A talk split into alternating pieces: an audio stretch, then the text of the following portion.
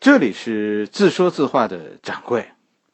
芈月一招手，第八回，秦王来了。芈月并不是一个放荡的女人，是吧？她并没有同时跟多个男人如何如何。芈月向楚王招手，向义渠王招手的时候，都是在秦王死了以后。秦王是公元前三百零三年死的，楚王是两年以后，公元前三百零一年被叫来的。义渠王可能更晚一些。虽然好像说，啊，芈月的这个时间好像安排的太紧凑了一点，是吧？好像这个人说，咱们说土话就闲不住。但战国那会儿啊，这这不算毛病。丈夫死了改嫁在民间，这很正常。只是说，芈月干这个事儿有点不合身份。你是秦王的老婆，对自己呀应该有高要求，至少这么做让你弟弟很没面子，以后呢也不好和儿子交代，不是？有些故事真的，我跟你说是学历史的人没办法给你讲的，因为想象力不够丰富。这其实还才需要剧作家，哎，这个事儿有那么个影儿，然后呢，剧作家给你贴上肉，变成一个活灵活现的真事儿，哎，让观众们看了能相信，说历史上确实发生了这个事情。我认为这叫历史剧。好多听众，我看最近说说你怎么总给人挑毛病啊？不是啊。不是我招他呀，是他招的我呀。是这个片子宣传的时候说说这是历史大剧，跨年历史大剧，是吧？这才让我一个快十年没看电视剧的人关心这部电视剧的。我还犯傻，信誓旦旦的说说结合这部电视剧，我要给大家讲讲这段历史。我现在给他挑错了吗？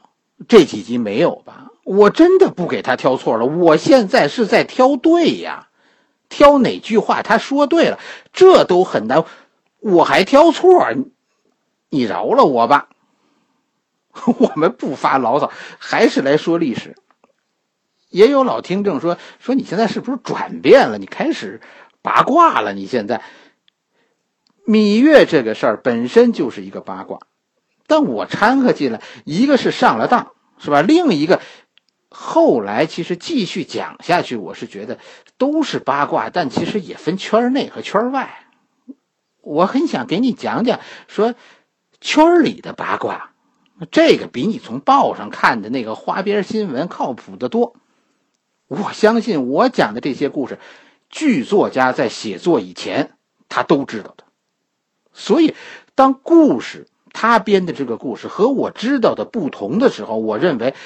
剧作家是有意为之，那在思想上这个片子走歪了，我认为就是诚心把人往歪道上引，用一些怪诞的故事取悦你，让你爱看，这事儿没错，是吧？谁写东西不是为了让别人爱看呢？还指望这卖钱呢，对吧？但你不能说这是历史剧，这和那个假奶粉是一样的，这里头全是藕粉，没有蛋白质啊。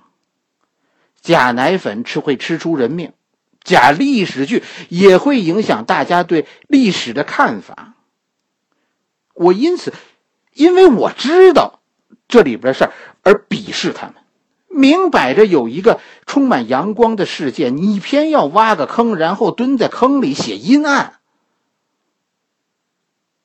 真的，现在我很后悔掺和进这个事儿，没影的事儿根本就。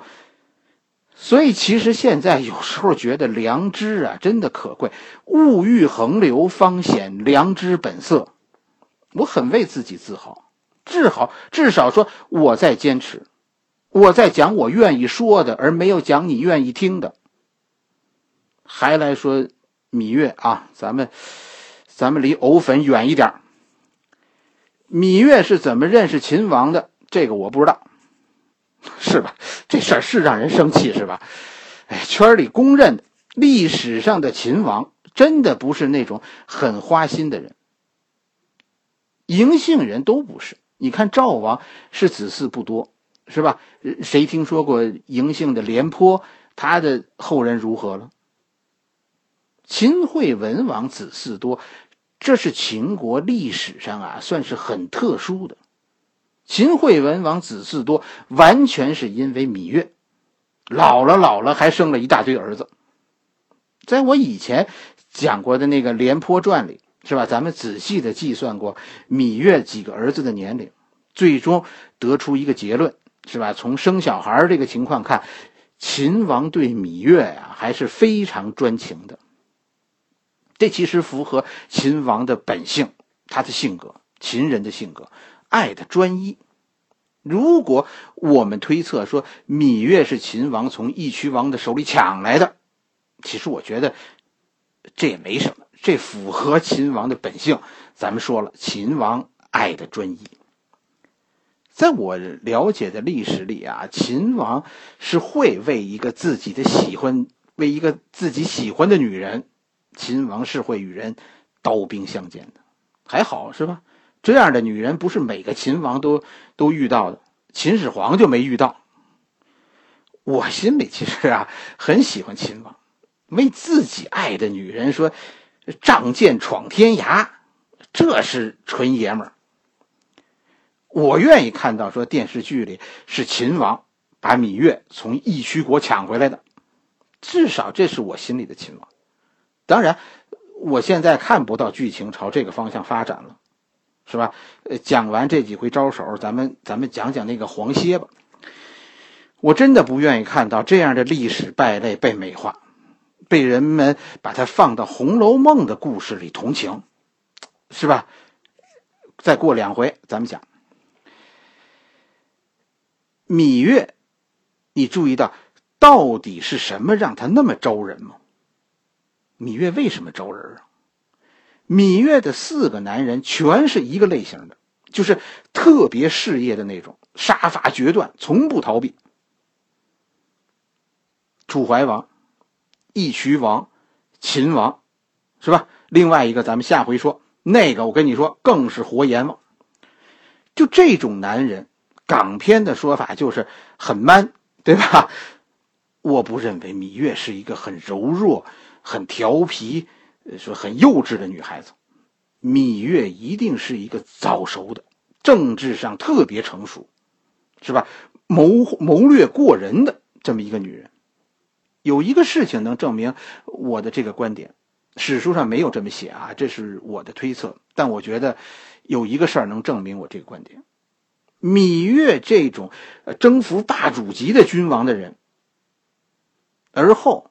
步入政坛，我们管他叫铁娘子，这样的人历史上还有好几个，和芈月相当的，吕后、武则天、慈禧，还有好几个。他们的人生有一个共同的经历，就是他们其实不是在丈夫死后从政的，他们都是在丈夫活着的时候就参加政治的。甚至他们是丈夫事业的合伙人。芈月的事情历史上记录的不多，但那几个我们很了解，他们的共性，你可以认为芈月也一定是这样的。我们只是猜，因为历史上没有。芈月在你脑子里是不是现在站起来了？是吧？她的美貌让人过目不忘，她的气质特别吸引那种。性格豪放的人，而他的智慧足以辅佐一位君主。这是不是就是完人了呢？不是。芈月他们这样的人被命运诅咒，他们注定没有好下场。因为什么？因为他们冷漠。你有兴趣去查查吕后的下场。武则天的下场，慈禧的下场，你再看看这些人，他们的儿子到最后是怎么对待他们的？返回头来，你等着看电视剧，是吧？你看看芈月最终的下场。圈里的人认为芈月跟了秦王是政治牺牲，可秦王对芈月是真心实意。芈月一招手，招来的这个秦王对芈月恐怕非常专情。芈月为秦王连着生了三个儿子，同时芈月的两个弟弟都在秦国做了大官。秦王，你说这难道不能说明说说秦王对芈月很好吗？